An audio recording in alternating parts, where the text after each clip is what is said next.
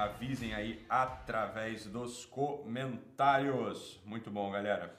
Excelente. É, mais um dia aqui de lives diárias. Então, fico feliz de vocês estarem aqui. A gente sempre é, tratando de assuntos importantes, assuntos às vezes negligenciados, mas que fazem o maior sentido né, para as nossas vidas, para a nossa orientação nesse mundo meio incerto e meio caótico. É ou não é verdade? É verdade. Então, eu sei que é importante eu estar aqui com vocês e por isso eu estou. É, graças a Deus, né? A gente está né, tá todos os dias aqui, ao vivo. Então, vez ou outra, a gente acaba. O que, que o áudio tá baixo? É, tá nada. Tá baixo o áudio, Andressa. Dá uma reguladinha aí. Então, já vai resolver, já vai resolver o áudio aí, lá do YouTube, beleza? Então tá bom, tá bom, tá bom, beleza? Então vamos lá, galera. É, é né? A testa tá estranha, mas não sei o que, que é não. Então tá bom, beleza. Vamos lá. Vamos começar. Primeira coisa que é importante a gente falar é a seguinte, que é uma coisa que. Ó, o áudio tá baixo, senão vou, vou, vou dar ataque de pelanca igual lá a pelagem, hein? Se começar, se começar o áudio a falhar, eu vou sair aqui, vou igual lá. É, tá. Então eu vou sair, vou vazar aqui igual a jornalista da Globo News. Vocês viram lá o, a jornalista da Globo News, cara? Aquela porra foi muito engraçada. Tá lá nos meus stories, depois dá uma olhada, tá bom? É, depois dá uma olhada lá, beleza? Ô Vivi, você falou pra mim? Você pega um tripézinho lá na sala do Arno, por favor, pra, pra, pro, pro celular aqui do Instagram, beleza? Então tá bom. Ó, primeira coisa que eu quero falar com vocês aqui, é também motivo de grande alegria para vocês, sobretudo, porque eu vou gastar mais dinheiro com isso, tá bom? Mas para vocês é motivo de alegria. Para mim é motivo de custo, né? Que a gente vai abrir. Pode chegar, põe aqui, põe aqui. A gente vai abrir. Valeu, Arno, obrigado. Valeu. A gente vai abrir 15 funções novas aqui na nossa empresa, beleza? E vamos estar contratando, né? Vamos estar contratando. Então a gente está aqui no Rio de Janeiro, nossa sede é aqui no Rio de Janeiro, tá bom?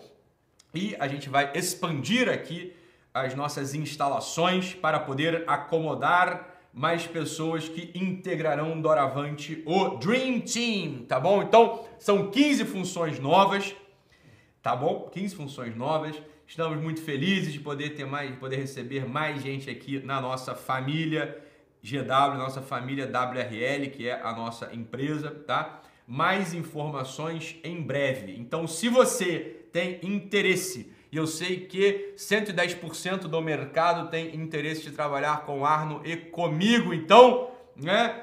Atenção, atenção, meus amigos aí do, da área vocês perderão funcionários. Isso aí a gente já sabe, isso aí já, a gente já sabe, né? Isso aí não tem o que fazer. A gente já sabe que o pessoal das outras agências, o pessoal dos outros experts vai tudo querer vir aqui trabalhar, para querer aprender com a gente como é que faz para ser o 01, né? Nossa empresa ser 01 por tanto tempo aí, já há três anos no mercado, porque é aquilo que a gente fala, né? Chegar no topo é uma coisa fácil, se manter lá que é o problema, né? Então a gente já está aí, né, há um tempão né, é, mantendo tudo, né, mantendo a qualidade do serviço, na audiência.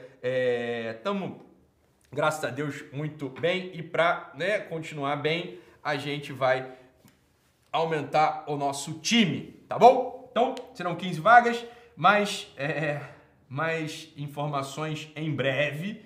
A gente vai colocar aí um formulário para vocês preencherem, para botar o currículo né? Vamos estar contratando desde pessoas que a gente vai exigir que tenham ampla experiência nas suas funções até aqueles diante de quem a gente não espera absolutamente nada. Então, né, a gente vai abrir 15 vagas aí, fiquem atentos, tá? E, né, não, é trabalho remunerado, gente. Eu sei que vocês trabalhariam de graça, sei que vocês pagariam para trabalhar com a gente aqui, mas obviamente vai ser remunerado, né? Isso aí não, não viaja, né? Não viaja também. Então, é isso. Beleza? Grande alegria, grande alegria. Daqui a pouco a gente põe o formulário aí em algum canto. Fiquem atentos, né? Avisem para seus amigos que são da área que a gente vai contratar. Beleza? E, né, eu queria que vocês. Uai, cadê? Ah, tá aqui. Eu separei aqui, rapaz. Mas não é. Você sabe que com. Agora sim, vamos lá. Sabe que com 17 anos. Olha, olha que tragédia, olha que tragédia. Com 17 anos eu ganhei um presente da Samia. Né? Acho que foi o primeiro presente que a Samia me deu. Ela não tem memória, então ela nem lembra qual foi o primeiro presente que ela me deu. Eu lembro qual foi o primeiro presente que ela me deu. Né? O primeiro presente que a Samia me deu foi no dia dos... Puta merda, saiu aqui. Não achei. Foi difícil achar, mas eu achei. O primeiro presente que a Samia me deu foi no dia dos namorados de 2000 e... 2003, eu acho, sei lá. É, eu tinha 17 anos, né? Aí ela eu assisti, tadinha, ela, né, tadinha, tadinha nós dois, a gente não sabia. Eu tava estudando, já estudando filosofia, então eu estava entre fazer filosofia e medicina, já, tava, já tinha passado para medicina, mas já estudava filosofia nessa época. Evidentemente, um estudo de filosofia absolutamente é, pouco sistemático, desconectado né, dos assuntos realmente do, do meu interesse. Mas a gente estava ali, tava ali tateando, não tinha encontrado o professor Olavo de Carvalho ainda, não tinha feito após no São Bento aqui do Rio de Janeiro em filosofia medieval ainda e, né, tava ali tateando, assisti a uma aula de um sujeito, eu lembro até hoje, era uma aula da TV Cultura, um sujeito falando sobre um grande filósofo existencialista chamado Jean-Paul Sartre, que na época me pareceu realmente grande e me pareceu até filósofo, não, sabia nada. Então, o sujeito lá falando do Jean-Paul Sartre, e eu falei, puta, esse negócio é muito interessante. Falei, Sâmia, né, que coisa legal isso aqui. Conversei com ela e falei, olha, eu queria um livro dele, do Sartre, para poder ler. E aí ela pegou, tadinho, me comprou O Ser e o Nada né? Letra Rien, me comprou o ser e o nada. Iram, calhamaço, eu falei, porra, agora eu não vou ser humilhado diante disso. Vou ler esse maldito livro aqui, porra, calhamaço, né? Pela capa, parecia mais fino. Li aquela coisa com 17 anos, graças a Deus eu não entendi muito o que estava escrito ali, né? Mas depois retomando as leituras, é... voltei lá a ler Sartre, né? A náusea, depois o Seria Nada, etc. E tem uma coisa lá que o Sartre fala, né? Dito esse preâmbulo, né? Um pouco romântico e sentimental, né? É, de um canceriano, daqui a pouco meu aniversário tá chegando também, 26 de junho. O Sartre, né, ele, ele fala uma coisa, tá? Que, que ele, ele cria uma figura ali, que é a figura...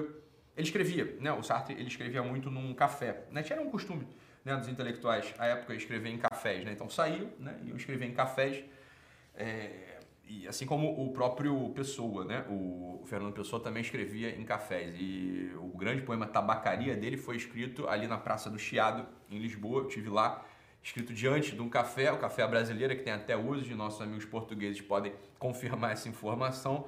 E o grande poema Tabacaria foi escrito então no, na Praça do Chiado, em frente ao Café A Brasileira, olhando para a tabacaria. Então escreveu aquele poema ali. Tá, beleza. O Sartre, uma parte da obra dele foi escrita também num café. E ele percebe uma figura, é uma visão muito aguda e muito verdadeira, tá? O Sartre ele tem um conceito ali na filosofia dele chamado náusea, né? Náusea. O que é a náusea? É difícil definir náusea assim em três palavras, mas você vai reconhecer esse movimento dentro de você. Então você já teve essa sensação de no domingo, né?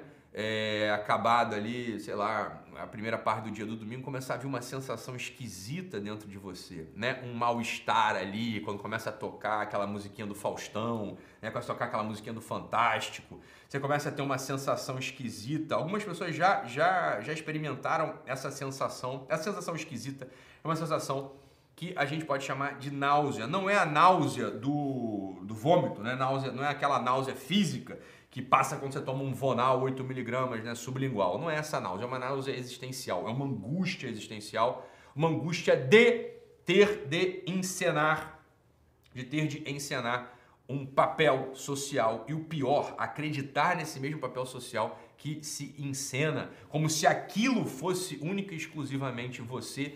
E essa sociedade na náusea me parece uma das grandes explicações pelas quais essas tiranias conseguem ser implementadas quando você vai de repente a um shopping e vê um segurança ali com gestos largos, amplos, né, agindo como um segurança. Ele acredita naquilo que contaram para ele que ele é, sem sequer questionar se ele tem capacidade para ser aquilo, sem sequer ele questionar se ele de fato pode exercer aquela função, se a função é justa, se a função é injusta, se é, o outro ele vai, vai é justo ele entregar para o outro aquilo que ele está entregando. Então você vê que o Bourdieu ele comentando sobre esse assunto do Sartre, ele fala o seguinte: ó, o garçom de café não representa o papel de garçom de café como queria Sartre. Aqui você vê que é o Bourdieu comentando o Sartre ao contrário. Ao envergar seu uniforme e cumprir o cerimonial da ligeireza e do desvelo, ele não se torna coisa.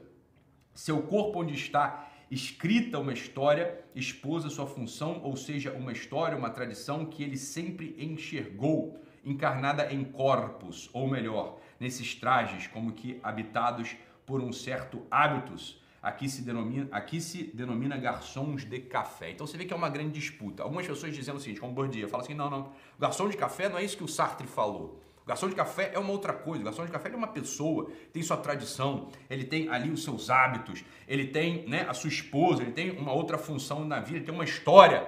Eu sei, Bourdieu, esse seria o ideal. O ideal é que se fosse assim mesmo. Olha, a gente não se confunde quando a gente veste um traje de garçom de café. Quando a gente veste um traje de garçom de café, simplesmente a gente está servindo café, né? O problema é o seguinte, Bourdieu, o Sartre nesse ponto ele tem razão. Infelizmente o Sartre tem razão nisso aqui. A maior parte das pessoas no nosso tempo, elas ao envergar o uniforme, ao portar a inscrição de uma função específica, elas começam a acreditar naquilo que falaram para elas que elas são. Elas acreditam naquilo ali. Elas esquecem a sua história, a sua tradição, elas esquecem as suas incapacidades, os seus sonhos, as suas potências, as suas impotências. E elas começam a agir feito uns ventrílocos. Feito uns ventrílocos, feito uns papagaios. Miseravelmente você pode estar nessa função. Você vê, olha só, eu atendi muita gente na vida, né? Atendi muita gente na vida. E uma das, um dos espantos dos meus pacientes, em algum momento eles soltavam, eles falavam assim, ó, falei, doutor Ítalo, que, que eles não sabiam dizer eles sabiam dizer o que estava acontecendo. O que está acontecendo é o seguinte: eu me comportava na frente desses meus pacientes como o Ítalo. Você está entendendo? Como o Ítalo. Ah, eu era eu. Falei, então pronto. Então oferecia café para eles, ria de piada, contava piada, chorava junto quando era o caso, era um pouco, tinha um olhar um pouco mais severo quando era o caso, né? Falei, eu não estava ali representando um psicólogo, representando um psiquiatra. Eu estava ali tentando realmente ser o Ítalo. Ser o Ítalo. E o que a gente vê muitas vezes nesses consultórios de psicologia, a gente vê muitas vezes nessas, nessas é, pessoas de RH ou pessoas que são gerentes ou gestores ou líderes, eles estão ali com um papel absolutamente artificial. Eu queria estender isso um pouco para as nossas funções cotidianas mesmo. A função de pai e mãe, por exemplo. A função de namorado, a função. Olha, muitas, das, muitas pessoas elas não têm um compromisso em ser elas, em ser o Ítalo, né? Eu ser eu. Mas é um compromisso em, sei lá, acreditar que namorado é uma coisa. É, funciona de um certo modo. Pai funciona de um certo modo. É, esposa funciona de um certo modo. E começam a encenar, começam a encenar um papel muito mal feito. Muito mal feito. Veja você que coisa. Aqui, ó. No próprio poema que a gente falava do Tabacaria, do Fernando Pessoa, ele tem ali uns versos brilhantes né? Tem versos brilhantes no poema dele, no qual, nos quais ele fala exatamente isso. Olha, é... ele fala o seguinte: olha só, tinha pegado a cara, isso aqui, pronto, olha só. Fiz de mim o que não soube, e o que podia fazer de mim não o fiz. O dominó que vesti era errado. Conheceram-me logo por quem não era e não desmenti e perdi-me. Quando quis tirar a máscara, estava pegada a cara. Quando atirei e me vi no espelho, já tinha envelhecido. Estava bêbado, já não sabia vestir o dominó que não tinha tirado, deitei fora a máscara e dormi no vestiário como um cão tolerado pela gerência por ser inofensivo. Você olha hoje assim, ó, dá uma olhada, dá uma olhada assim, na totalidade das pessoas agindo no mundo. Né? Pelo menos aqui no Brasil, no nosso círculo social. É um monte de gente que está com máscara pegada à cara, que está querendo cumprir função social tosca, que está né, encenando ali o garçom de café do qual o Sartre falava, esquecendo de que existe um compromisso verdadeiro, uma necessidade de compromisso verdadeiro com ele ser ele mesmo. Com ele estar tá atado às suas tradições, com ele estar tá atado aos seus compromissos familiares, com ele estar tá atado à sua religião, com ele estar atado ao amor que ele precisa tributar aos seus filhos, à sua esposa. Olha, esse é um dos pontos centrais da história. Quando eu pedi para vocês lerem o conto do Machado de Assis, O Espelho, né? Eu queria vocês lerem um conto Machado. Eu sei que você não está entendendo nada, o Rainha Maiara, é porque o pessoal, Maria, sei lá, é porque vocês são meio burro mesmo, né? Assim, então, uma das minhas funções é estar aqui para ensinar vocês, você tá entendendo? Se eu falar só de coisa que você está entendendo, é, não tem motivo para eu estar aqui, né? Então, eu tenho que falar de coisa eu tenho que falar de coisa que você não está entendendo, né? Se eu estou falando só de coisa que você está entendendo, você não progride. Eu tenho que, ah, de vez em quando, eu tenho que apostar que vocês não são os animais, que vocês têm uma inteligência, que vocês têm uma alma, que vocês têm um espírito. Se eu sempre apostar que vocês são o que vocês são, vocês não progridem, você está entendendo? Vocês vão continuar na merda existencial, vão continuar na, no limbo, vocês vão continuar na escuridão é, intelectual, né? Então esse é o ponto. De vez em quando eu tenho que falar algumas coisas de fato que estão um pouco além da sua percepção, da sua compreensão se eu falo sempre de coisas que só coisas que vocês entendem, vocês vão me dar audiência, né? Porque é assim que funciona o jogo, né? Se eu falo só de coisas que vocês entendem, que vocês gostam, que vocês, quer, vocês já sabem e querem só validar, minha audiência vai lá em cima. Pronto, é isso, tá tudo, é aí que se dirige todo, todo marketing. Todo marketing trabalha assim, né?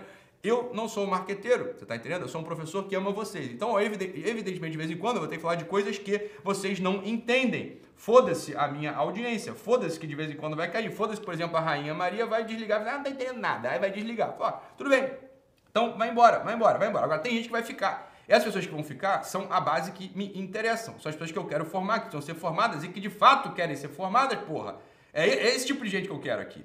Você tá entendendo? Agora o pessoal que só quer ficar validando merda, ficar tendo validação interior, vocês não me interessam, você tá entendendo? Então vai procurar lá coach, vai procurar o guru, vai procurar a puta que ele pariu, aí vai, vai, vai, vai, vai, vai. Tá aqui não é isso. Né? Aqui não é isso. Então aqui eu vou precisar de falar de certas coisas mesmo. Tô trazendo um conceito para vocês novo, tô trazendo um conceito aqui da náusea, novo, porque vocês são burros. O conceito é mais velho que andar para frente, você tá entendendo? Mas, né, não estudaram nada, não leram nada, não sabem porra nenhuma, tudo bem, não tem problema nenhum, né? Então fica quieto e ouve, que vai te fazer um bem danado. vai te fazer um bem danado. Você tá entendendo? Então o que eu tô querendo é o seguinte: fala, esse estado de coisas que ninguém entende que tá acontecendo, o pessoal fala assim, ah, síndrome do pequeno poder. O pessoal adora falar essas merdas, né? Ah, o garçom, o, o, segurança do shopping, nesse negócio da pandemia, tem síndrome do pequeno poder. Se deu um pequeno poder para ele, aí ele vai. Ter poder, poder de merda que ele tem, tá Agora presta atenção no seguinte o que a gente tá falando aqui é isso, olha, é que antes dessa síndrome do pequeno poder que vocês adoram ficar papagueando, não sabe nem que porra do que, que se trata, de onde vem, para onde vai, eu tô explicando para vocês de onde vem uma coisa que tá nos cercando todos os dias. Eu tô revelando uma coisa que está cercando todo. Você entra no shopping, você vai ao, ao McDonald's, você vai ao Starbucks, tem ali de fato uma menininha, um menininho, um rapazinho, uma mocinha ou um senhor respeitável agindo com uma pompa, né? agindo com, né? falando com todas as letras, coisas estúpidas, absolutamente vulgares, né? Qual é, né? Você pede, você pede, por exemplo, você pede, você pede um, um, um ovo mexido na, na, no balcão da lanchonete. A garçonete muitas vezes fala aquilo com uma pompa, né? Ovo mexido, né? Ovo mexido, a porção vem com três. Ah, mas eu quero quatro. A porção só tem três, né? Falei, o que, que é isso? Não, eu quero quatro ovos mexidos, mas a porção aqui tem três. Eu falei, não, pode botar quatro, eu pago, eu pago duas porções, não tem problema nenhum. A porção só tem três. Eu falei, olha, né, isso não é síndrome de pequeno poder. Você entende que ela não está exercendo poder nenhum. Ela é uma estúpida. Quem tem o um poder na história é você. Você é o consumidor que tem o um dinheiro e vai acabar consumindo a merda do ovo. Você está entendendo? Assim, a questão é a seguinte: esse, esse, essa experiência vital da garçonete, mas que é tua também, você também é esse bicho. Você também é assim. Você também é essa pessoa. Você também é essa pessoa. Isso só é possível por causa desse movimento interior. Ei, caralho. Esse movimento ele só é possível. Esse movimento ele só é possível por causa de, dessa, dessa história que o Sartre está contando pra gente. Que é a história do garçom de café. Muitas das vezes você é esse garçom de café tosco. Você é esse sujeito que acredita no que contaram para você que você é, sem jamais se questionar. E o pessoal nem contou para você nada. Você acha que garçons de café agem assim? O sujeito acha que seguranças agem assim? Você, que é uma escriturária, acha que escriturários agem assim? Uma advogada, você acha que advogados agem assim? Um psicólogo acha que psicólogos agem assim? Com pompa, uma encenação, uma máscara, vestindo um dominó, né? Que você nem sabe como é que foi parar ali, como você foi tirar aquele dominó, como fala o Fernando Pessoa. Você já não consegue mais fazer isso, já não consegue mais tirar, porque você olha para você e você não se reconhece mais. O que eu quero em vocês, o que eu quero com essa live aqui, é começar a contar uma primeira, é começar a contar uma história que possa oferecer uma primeira abertura para o espírito de vocês, que é a seguinte, uma investigação, fazer uma investigação profunda, uma anamnese profunda do quão escroto vocês têm sido, o quão escroto vocês têm sido na sua atuação cotidiana. Eu queria que vocês se pegassem, às vezes, macaqueando trejeitos, né? Eu queria que vocês desse, tomassem consciência das vezes que você está macaqueando trejeitos da função que vocês exercem. Se vocês são, sei lá, psicólogos, arquitetos, advogados, é, pais de família, desempregados, o mais provável é que você muitas vezes esteja macaqueando trejeitos daquela função. Isso é patético, isso é ridículo, isso é caminho da perdição da alma de vocês. Essa, esse é o ponto. Quando eu pedi, volto, quando eu pedi para vocês lerem o conto O Espelho do Machado de Assis, breve ontologia sobre a alma humana, é disso que o Machado de Assis está falando. Quando ele fala do Jacobina, a gente vai, eu vou tratar desse conto com vocês. Calma, isso aqui não é ainda a, a história do, do, do, do conto, né? Eu vou, vou falar sobre o conto para vocês, tá? Mas quando o Machado de Assis está falando que o Jacobina só se reconhece quando ele está se olhando no espelho, fardado, vestido de farda, é isso que ele está falando. Ele está na mesma linha, fazendo uma crítica ele está na mesma linha do existencialismo, fazendo uma crítica a essas pessoas que se reconhecem só a partir dessas funções macaqueadas, porra. Entenda, uma parte da sua tristeza, uma parte dessa náusea, desse vazio, uma parte dessa merda que você se encontra quando você se olha no espelho e começa a sentir uma fraude, você se sente meio entristecido, você precisa, precisa, precisa de ficar sendo validado externamente por todo mundo. Né? Uma parte desta merda vem dessa dessa descrição que o Sartre faz pra gente do garçom de café. Do garçom de café. Não seja esse sujeito ridículo. Não seja esse sujeito patético.